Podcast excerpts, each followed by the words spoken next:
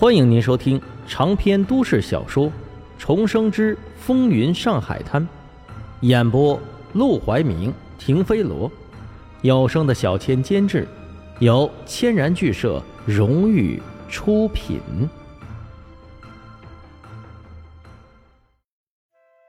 第四十九章，把配方抢过来。炸鸡，鸡炸着吃，能好吃吗？黄振义。平时大鱼大肉的没断过，对炸鸡根本没什么兴趣。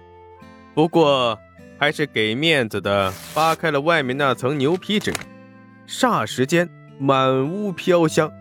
他挑了挑眉，随手掰下鸡腿放在嘴里咬了一口，眼睛一下就亮了起来。哟，还真不错，哪儿买的？就是咱们赌馆常来那位周老板。他不是开了个春生饭店吗？我在他的饭馆里买的。哦，他呀。黄振义随口应了一声，就开始专心致志的吃鸡，连话都顾不上说了。沈梦生见他吃得香，心里也高兴，不是因为讨好他而高兴，而是为了炸鸡口味做的成功而高兴。呃，黄老板，那炸鸡旁边还配了一小盒腌萝卜，您就着一块吃。解腻。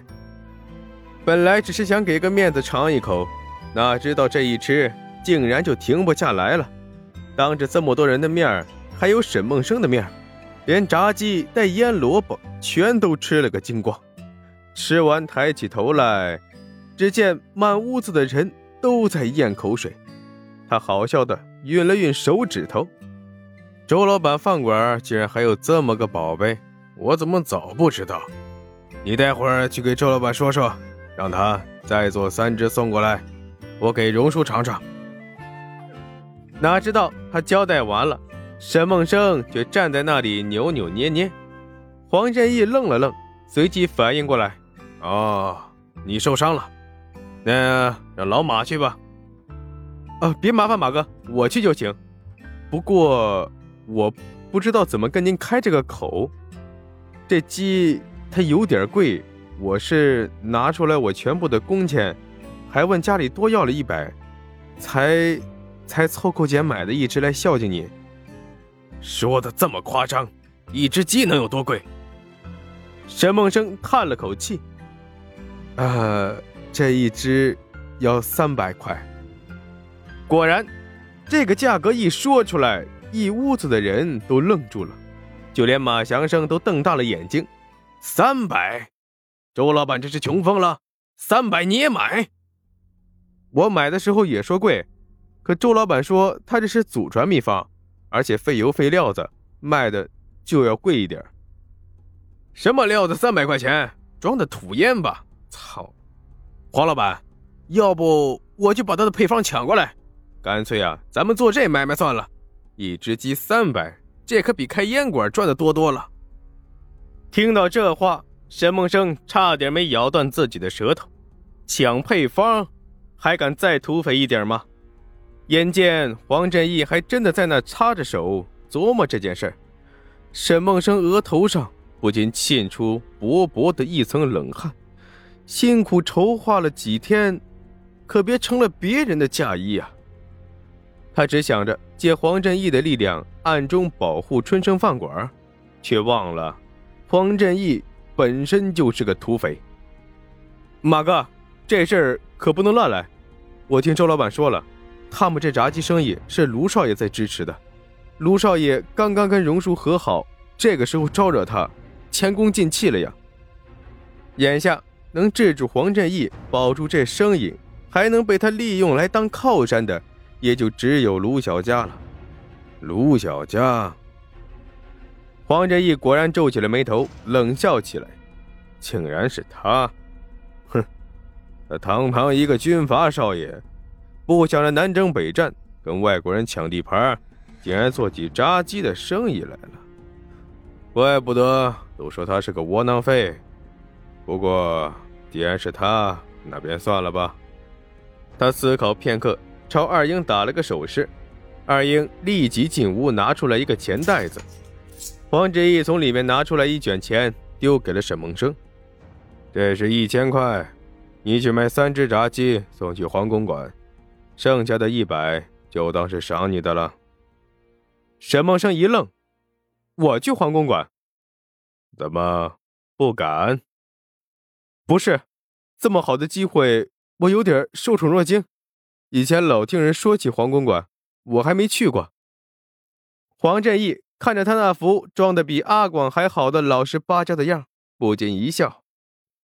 那正好，去认认门以后给我办事，少不了要往黄公馆跑。拿着一千块，沈梦生心事重重的回了家。他现在的麻烦可大了。黄振义打起他炸鸡配方的生意，如果不赶快跟卢小佳通上信儿，把这事儿摆平，很快就会被黄振义识破。到时候，只怕比抢钱的事儿暴露还严重。二叔，家里还有几支烟好的？啊，我去饭馆就拿了六支回来，咱们家吃了一支，给了你那兄弟一支，今早你拿走一支，还剩下三支，全炸了。说完，他掏出那卷钱塞给沈广川。扎完之后，你去找陈叔再买十只鸡回来腌好，这两天我要用。沈广川看着手里的钱，眼珠子差点没瞪出来。一千块钱，他这辈子都没见过这么多钱呀！阿生，你你哪弄的？先别问了，快把鸡炸出来，我着急办事。沈广川虽然满肚子疑问，但看沈梦生心事重重的，也不好再啰嗦，赶忙把剩下的三只鸡都炸好，用他早准备好的牛皮纸包了起来。黄公馆坐落在同福里弄堂中。沈梦生去的时候思考了一整路，到了门口该怎么跟门卫解释，但他才刚到弄堂门口就被拦了下来。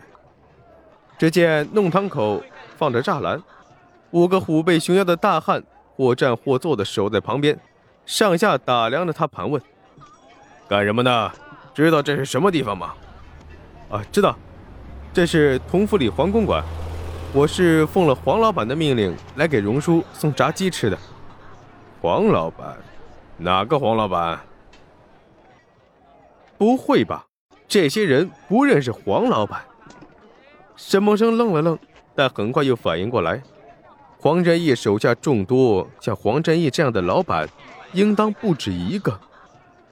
哦，是黄振义老板。哦，那几个壮汉。这才点了点头，但还是满脸怀疑的打量他。怎么以前没见过你？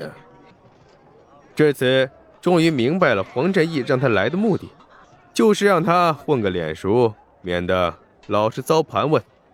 他干脆掏出自己的户籍证：“我叫沈梦生，这是我的证件。我刚去黄老板的赌馆里干活没多久，但我见过荣叔身边的达子哥和道哥，他们应当能认出我。”却没想到，那几个人一听他的名号，忽然笑了起来。“你就是沈梦生？”